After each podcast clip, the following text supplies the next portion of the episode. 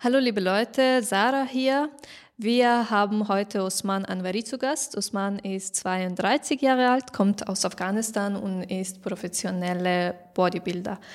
Er wurde 18 Mal österreichischer Meister, viermal Europameister und zweimal äh, Vize-Weltmeister. Hallo Osman, danke für deine Zeit. Vielen, vielen Dank.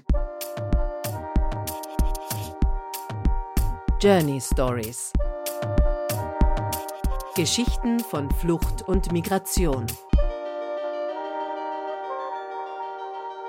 Also zuallererst äh, herzlichen Glückwunsch zum Gewinn des ersten Platzes in der IFBB Pro League, äh, NPC weltweit und Austria, also internationale österreichische Meistermannschaft. Ich hoffe, dass ich das richtig gesagt habe, aber herzlichen Glückwunsch. Vielen, vielen Dank. Ja, ja das war, das war internationale österreichische Meisterschaft. Gott sei Dank, ich habe erster Platz und Gesamtsieg gemacht. Und natürlich, es geht weiter.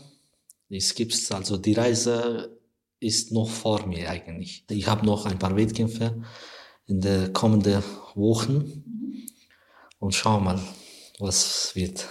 Ja, ich drücke die Daumen.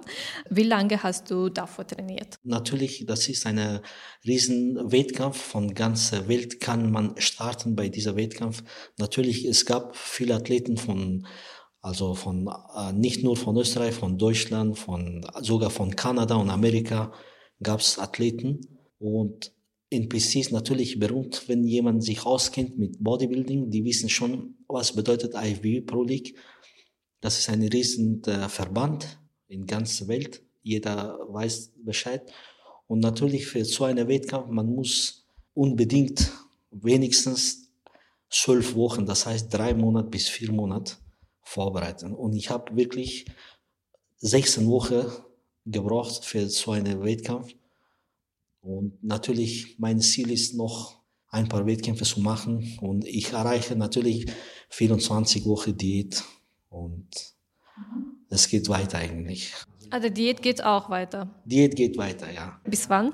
Also ich habe vor eigentlich bis Ende November, dass ich meine Wettkampf beende. Also ich hoffe, keine Verletzungen oder Krankheit, sonst äh, mein Ziel ist bis Ende November. Und Dezember schauen wir mal, vielleicht ich werde Urlaub gehen. Ja, und du hast das äh, jetzt schon sehr, sehr lange gemacht. Ich äh, kann mir vorstellen, dass es wirklich sehr, sehr schwierig ist. Ich kann mir gar nicht vorstellen, dass ich das machen könnte, dass ich in einer Diät bin vor, keine Ahnung, jahrelang. Aber seit wann betreibst du äh, diesen Sport und wie bist du dazu ge gekommen, Bodybuilding zu machen? Eigentlich, ich, äh, also fasziniert mich Bodybuilding durch einen Bodybuilder. Er war Olympiateilnehmer. Also er war mein Vorbild. Ich habe eh getroffen in Wien. Das ist Jahr 2000 zwei eigentlich. Ich habe ihn in einem Fitnesscenter getroffen und ich habe gesagt, wow, was für eine wunderschöne, also Bodybuilder und der hat mich also motiviert und dann habe ich mit Bodybuilding damals angefangen und natürlich ich mache seit 18 Jahren also richtig professionell. Ich mache Wettkämpfe und natürlich man muss Disziplin haben. Gab es noch davor andere Sportarten, die dich interessiert ha äh, haben oder also seitdem du 16 warst, hast du gesagt, Bodybuilding ist mein Ding. Ehrlich gesagt, ich habe äh, eh mit Boxen damals auch also zu tun gehabt. Ich habe auch Boxen gemacht. Ich habe sogar Wettkampf gehabt. Ich war dreimal Stadtmeister. Also Stadtmeister ist nicht so wie österreichischer Meister. Ich war Wiener Meister, das heißt in Wiener Clubs. Also wir waren jung und miteinander ein bisschen gekämpft. Also mit Boxen habe ich zu tun gehabt. Boxen ist auch einer meiner Lieblingssport eigentlich. Aber Bodybuilding und Boxen ist ein bisschen Unterschied, weil wenn man viel Ausdauer machen, dann kann nicht gute Bodybuilder sein. Deswegen man verliert viel Muskeln. Deswegen habe ich mit Boxen komplett aufgehört und mit Bodybuilding angefangen. Und äh, kannst du uns vielleicht sagen, was sind die drei wichtigen Faktoren für diesen Sport, um so lange daran zu bleiben? Gesundheit ist Nummer eins. Egal, was man in diesem Sport isst oder treibst, es gibt nicht nur Ernährung, es gibt auch Zusatznahrung, was betrifft in diesem Sport. Das heißt Supplements, Eiweiß, L-Glutamin, Proteine und solche Sachen. Man muss genau wissen, wie viel Körper braucht. Das ist der erste Faktor. Nummer zwei ist natürlich Training. Man muss, wenn man diesen Sport richtig professionell machen muss, es gibt Motivation und es gibt Disziplin. Wenn man Motivation hat, dann hat man einen Tag Motivation, dann geht trainieren und wenn keine Motivation hat, dann geht nicht. Man muss in diesem Sport richtig diszipliniert sein.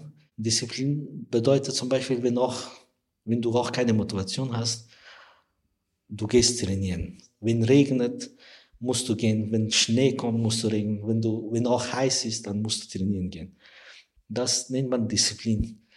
Und Nummer drei ist, wenn man diesen Sport treibt, muss man entweder hobbymäßig machen oder professionell. Hobby bedeutet, ich gehe trainieren nur für T-Shirt oder nur für Gesundheit. Aber wenn ich professionell mache, dann muss ich für einen Wettkampf mich vorbereiten. Das heißt, das ist komplett andere Leben, das ist komplett andere Level von diesem Sport. Ja, sehr wichtig. Also für mich war der zweite Faktor sehr, sehr interessant weil ich denke auch, dass ich immer Motivation haben soll, damit ich trainiere, also nicht für einen Wettkampf, sondern für meine Gesundheit. Aber ja, du hast recht. Also wenn man diszipliniert ist, dann muss man immer gehen und dann denkst du nicht mehr an Motivation. Das war sehr inspirierend für mich gerade. Also, äh, aber hauptberuflich bist du äh, vor katarischer Botschaft in Wien zuständig. Äh, was sind deine Aufgaben genau dort? Also meine Aufgabe ist eigentlich, ich bin Personenschutz dort. Also ich habe äh, die Diplomaten dort kennengelernt im Fitnesscenter und ich trainiere natürlich die Diplomaten noch, aber ich bin offiziell, ich arbeite als Personenschutz in katarischer Botschaft. Ich bin natürlich mit denen unterwegs, viel unterwegs, sogar ich reise mit denen ab und zu. Die sind nicht viele Leute, die sind acht Leute, aber bin ich mit denen beschäftigt eigentlich. Also das, das ist ein sehr cooler Job, oder ist es? Gott sei Dank, ja. Ich habe acht Jahre lang im allgemeinen Krankenhaus gearbeitet. Ich war also Sicherheitsleiter dort. Und durch diese Erfahrung, was ich gehabt habe, ich habe eine Ausbildung gemacht als Personenschutz und Waffenschein und solche Sachen. Und dann, die haben zu mir das gesagt, ob ich das mache, dann ich habe gesagt, gerne, natürlich, das will ich auch machen. Eigentlich, ich habe also meine 90 Prozent im Leben ist nur Sport eigentlich. Ich bin natürlich auch Coach und ich habe natürlich bestimmte Kunden, dass ich dort trainiere und im Monat einmal habe ich Workshop und Posen-Workshop zum Beispiel, Training-Workshop, also Ernährungsworkshop und Verletzungsworkshop. Ich habe im Monat einmal. Ich habe nur Privatskunden.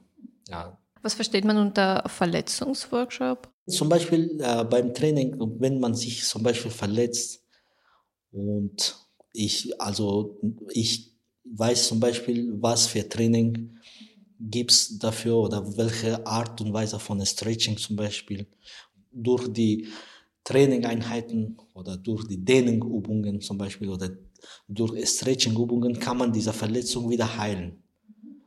Ja, eigentlich zum Beispiel, das ist keine mit Krankheit habe ich überhaupt nichts. Okay. ich bin kein Arzt. So, äh, also wenn wir jetzt ein bisschen zurückgehen, äh, du bist im Jahr 2000 nach Österreich gekommen. Äh, wie war das Leben in Afghanistan? Und wenn du jetzt zurückdenkst, was vermisst du in Afghanistan? Natürlich, ich vermisse meine Eltern und ich vermisse in Afghanistan ganz ehrlich meine Familie, Freunde. Was ich dort erlebt habe, vermisse ich wirklich von dieser Situation gar nichts, weil es war wirklich schlimme Zeit. Ich habe wirklich damals mit die ganze, also Mujahideen und die Kämpfe von Mujahideen und die Taliban habe ich das alles erlebt. Also von Situation würde ich sagen, vermisse ich gar nichts. Nur von Familie und Freundekreis von damals was ich mit denen zum Beispiel gespielt habe und unterwegs war. Also die erste oder zwei Jahre Schulklasse, es war sehr interessant und die, die Erinnerungen von damals, was in meinem Kopf noch immer ist, dass wir zum Beispiel am Boden gesessen und gelernt haben und wir haben keine Fenster gehabt in die Schule. Also was ich sehe, zum Beispiel was ich hier alles gesehen habe, also das macht mich auch traurig eigentlich, was die Schule in Afghanistan zum Beispiel sind und hier die Schule und was für Möglichkeit hier ist und was in Afghanistan war. Zum Beispiel, wir haben wirklich nicht einmal einen Tisch gehabt oder irgendeinen Sessel, aber trotzdem, wir sind gegangen und wir haben wirklich dort was gelernt. Aber hier zum Beispiel, wenn ich sehe, es gibt so viele Möglichkeiten, aber die Leute haben überhaupt nicht, ich sehe zum Beispiel manche Kinder, es gibt von 100 Kinder hier, vielleicht 30 Kinder haben richtig Interesse in die Schule zu gehen und lernen. Rest, ich glaube, gehen nur für Spaß und so. Aber in Afghanistan zum Beispiel, wir wollten wirklich was lernen. Persönlich ich selber. Also meine Freunde von damals, was ich kenne, noch ein paar Freunde. Eine ist in Afghanistan Rechtsanwalt. ja, Rechtsanwalt und eine arbeitet in äh, Außenministerium, ich glaube. Aber eine ist auch in Amerika. Er hat auch dort Familie und so. Also Möglichkeit gab's, Motivation gab's, aber leider Möglichkeit und für Lernen leider, es gab keine Möglichkeit. Ja, du hast so ein paar Unterschiede äh, genannt zwischen Österreich und also Schulbildung in Österreich und auch Afghanistan. Aber wenn wir mh, mm, jetzt die Unterschiede eingehen, genauer hier in afghanische Gesellschaft vielleicht oder auch in Zusammenhang mit Österreich. Ähm, also wenn du die aktuelle Situation für den Geflüchteten mit äh, der vor 22 Jahren, als du nach Österreich geflüchtet hast, äh, vergleichst, welche Veränderung, Veränderungen siehst du im Umgang mit Geflüchteten, aber auch im äh, Prozess ihres Asylverfahrens? Also was ich erlebt habe mit Afghanen, wir sind hier eigentlich damals, es gab eine eine Zusammen, Zusammenhalt von afghanischer Kultur.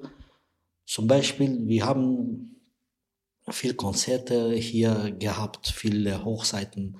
Es gab überhaupt nicht so ein Problem, dass ich nach 2015 zwischen die Flüchtlinge, was ich hier erlebt habe oder gehört habe, also ich bin nicht zum Beispiel äh, so jemand, dass ich irgendein Wort rede, dass die Afghanen zum Beispiel äh, sind äh, schlecht oder so. Es gibt natürlich nicht nur afghanische Flüchtlinge, es gibt auch nach 2015 viele gekommen von Syrien oder von anderen Ländern. Die sind alles zusammen gemischt worden und es ist eine komplett, komplett andere Situation. Hier habe, haben wir gesehen, in jeder Bezirk war ein großer Streit zwischen Tschetschener, Afghaner oder Syrien. Aber bevor 2015 gab es nicht sowas. Also es gab vielleicht im Jahr ein oder zweimal. Also was ich gesehen habe, vorher, es war alles ruhig, Zusammenhalt. Die Leute, ich meine, sind alle in der, in der Arbeit gewesen. Und was ich jetzt gehört habe, zum Beispiel oder gesehen habe, ist nach 2015 viele, was ich auch zum Beispiel von afghanischer Freunde oder Familie höre, die sind, die wollen keine in der Arbeit gehen. Ich weiß auch nicht davon. Vielleicht gibt es keine Möglichkeit, dass die in der Arbeit gehen. Damals vielleicht gibt's, damals vielleicht gab es andere Möglichkeiten für, für Flüchtlinge oder für Asylanten und nach 2015 vielleicht härter geworden, diese ganze Gesetz. Und vielleicht damals jeder hat Asylverfahren leichter bekommen, einen Ausweis oder Reisepass oder anerkannter Asylbescheid, die haben schneller bekommen als jetzt. Jetzt vielleicht ist noch schwer geworden, jeder Gesetz. Deswegen Vielleicht früher war ganz andere Möglichkeit, weil früher gab es nicht so viele Probleme. Probleme kommt, wenn jemand hat Schwierigkeit, ich glaube.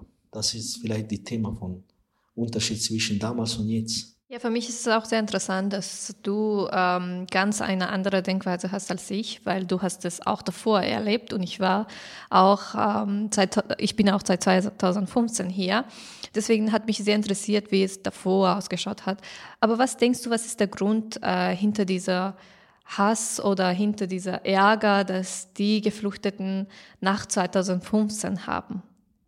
Also meine Meinung, also was ich jetzt zum Beispiel sehe, natürlich Österreich, nicht nur Österreich und Deutschland oder ganz, ich werde von ganz Europa, also das hat mich auch interessiert und interessiert mich auch bis jetzt, was ich alles sehe und schaue, Nachrichten schaue ich, will ich auch äh, mich informieren Also nach 2015, die, die Welle, die Flüchtlingswelle, was reingekommen in Europa, hat vieles geändert, politisch und eigentlich auch die, die also Niveau von Menschen hier komplett geändert. Also was meinst du mit Niveau? Also viele Österreicher oder Deutsche zum Beispiel, die haben gedacht, vielleicht die, äh, die Flüchtlinge ist wie damalige Flüchtlinge, was gekommen sind, aber was nach 2015 reingekommen, ich rede nicht nur von Afghanen oder von äh, Syrien oder es war auf einmal komplett viel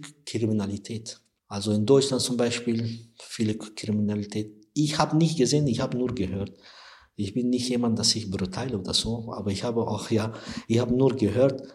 Also auch in Österreich zum Beispiel viele in jeder Bezirk fast ist viele Kriminalität ist mehr geworden. Also mit Frauen, also die ganze Thema in Schwimmbäder, sexuelle Belästigung und solche Sachen. Also die Hass gegen Flüchtlinge ist so auf einmal aufgewachsen. Ja, kann das auch der Grund sein, dass sie auf einmal so viele von anderer Kultur ähm, zusammengekommen sind? Ähm, genau, ja, wir haben auch dieses Gefühl, äh, die, die Geflüchtete, die jetzt 2015 gekommen sind, äh, nur Afghanen. Ich habe das von mehreren gehört, dass die Leute, die länger hier sind, die Afghanen, sie wollen einfach mit uns nichts zu tun haben. Ist das der Grund, warum Sie das nicht mit uns zu tun haben wollen? Oder gibt es noch, äh, also ist das das Niveau, das Sie jetzt hier in Europa haben und wir nicht? Ich habe wirklich, wenn ich ehrlich sein, ich habe mehr Freunde jetzt, dass nach 2015 gekommen sind nach Österreich. Die Leute, was vor 2015 gekommen war, die leben hier, oder die sind alle zum Beispiel mit Familie, die haben alle eigene Familie, eigene Arbeit. Wir haben miteinander, natürlich, ich kenne viele, aber wir haben miteinander überhaupt nichts zu tun gehabt. Jeder war beschäftigt, jeder hat Arbeit gehabt. Die Situation von damals war komplett anders. Also die Freunde zum Beispiel, was ich jetzt habe, ich treffe denen am meisten. Natürlich, ich gehe in jeder Fitnesscenter ich trainiere viele Leute. Ich treffe viele Afghanen zum Beispiel. Die jungen Afghanen, was wirklich, die sind fleißig und ich trainiere denen oder ich habe viele Afghanen zum Beispiel äh, vorbereitet für Wettkämpfe. Und natürlich, die sind gute Menschen. Ich habe noch nicht eine negative Sache von denen selber persönlich habe ich noch nicht gesehen. Und zum Beispiel, ich habe mit denen ein bisschen geredet. Ich habe gesagt, Leute, wir sind hier Flüchtling oder du bist gekommen hier ist ganz anders. Natürlich, was ich sagen kann, ich rede, aber mehr nicht. Was die machen selber, das kann nur die selber, sich selber ändern. Ich kann niemanden ändern, weil jeder weiß, was er macht. Ja, sie sollen auch ihre eigenen Erfahrungen haben. Also natürlich ist nicht jeder, ähm, wir sind alle anders und weil, wenn wir auch einzeln gekommen sind, dann äh, sollten wir auch sehr schnell uns äh, integrieren. Aber jetzt ist Inklusion sehr wichtiger und Geflüchtete sind die Zukunft dieser Gesellschaft. Ähm, ja, aber wir kommen jetzt äh, nochmal zu deiner Geschichte. Wenn du an deine eigene Geschichte denkst, äh, hast du jemals daran gedacht, Europameister zu werden, wenn du zum Beispiel in Afghanistan warst, wenn du mit Boxing oder Bodybuilding angefangen hast? Was war damals deine Motivation und was ist jetzt deine Motivation? Mein Ziel war immer, dass ich ein guter Sportler zu sein. Aber ich habe nie gedacht, dass ich so weiterkomme, so wie jetzt. Mein, mein Ziel war, dass ich in einem Sport, egal Boxen, Fußball oder Bodybuilding, dass ich einen Pokal in der Hand kriege, dass ich erster Platz, egal in welcher Sportart, dass ich einmal erster Platz werde. Das habe ich nie gedacht, dass ich österreichischer Meister werde und 18 Mal österreichischer Meister. Ehrlich gesagt, das war für mich wirklich traumhaft, was ich jedes Jahr, Gott sei Dank, so wie dieses Jahr, also ich gehe und jeder sagt zu mir, du brauchst nicht einmal Gedanken machen, du bist eh sowieso, wir kennen dich, du bist sowieso Erster. Und das motiviert mich natürlich. Und natürlich, wenn, wenn ich, ich bin nicht so jemand, dass ich äh, groß rede, aber also mein Ziel ist, dass ich nach Olympiabühne einmal stehe. Ja, inshallah, aber das ist, äh, also natürlich, jede Sache hat eigene Zeitpunkt, eigene Tag. Und was lieber Gott geschrieben hat, wann kommt dieser Tag? Natürlich, ich bekomme. Ich bin gut, Gott sei Dank, das weiß ich. Und ich werde natürlich meine Besten geben, dass ich auf, auf die Bühne einmal zu stehen. Aber Rest lasse ich für lieber Gott. Wenn du deine Reise von Osman als jemanden, der wegen der Taliban äh, sein Land verlassen musste, und der Osman, der 18 Mal österreichischer Meister, viermal Europameister und zweimal Vize-Weltmeister wurde, beschreiben würdest, wie würdest du es tun? Wie würdest du es beschreiben? Was war deine große Inspiration? Meine große Inspiration in meinem Leben war das, dass ich eine gute Familie, Gott sei Dank, hinter mir gehabt habe, dass er mich bis heute unterstützt haben. Also mein Bruder, meine Familie, Gott sei Dank. Natürlich, lieber Gott hat mich geholfen und, und das war sicher eine, eine Schicksal, dass ich von Afghanistan hier gekommen und dass ich hier gerade bin. Also Inspiration eigentlich für mich war wirklich, dass ich selber auch Gas gegeben habe. Ja, das war auch, also ich muss auch ganz ehrlich sagen, ich habe auch selber alles gegeben, dass ich jetzt gerade hier bin. Okay, ich wünsche dir viel Erfolg äh, bei deinen Wettkämpfen und in deinem Leben. Danke fürs Gespräch. Ich bedanke mich ganz herzlich. Dankeschön vielmals. Journey Stories. Geschichten von Flucht und Migration.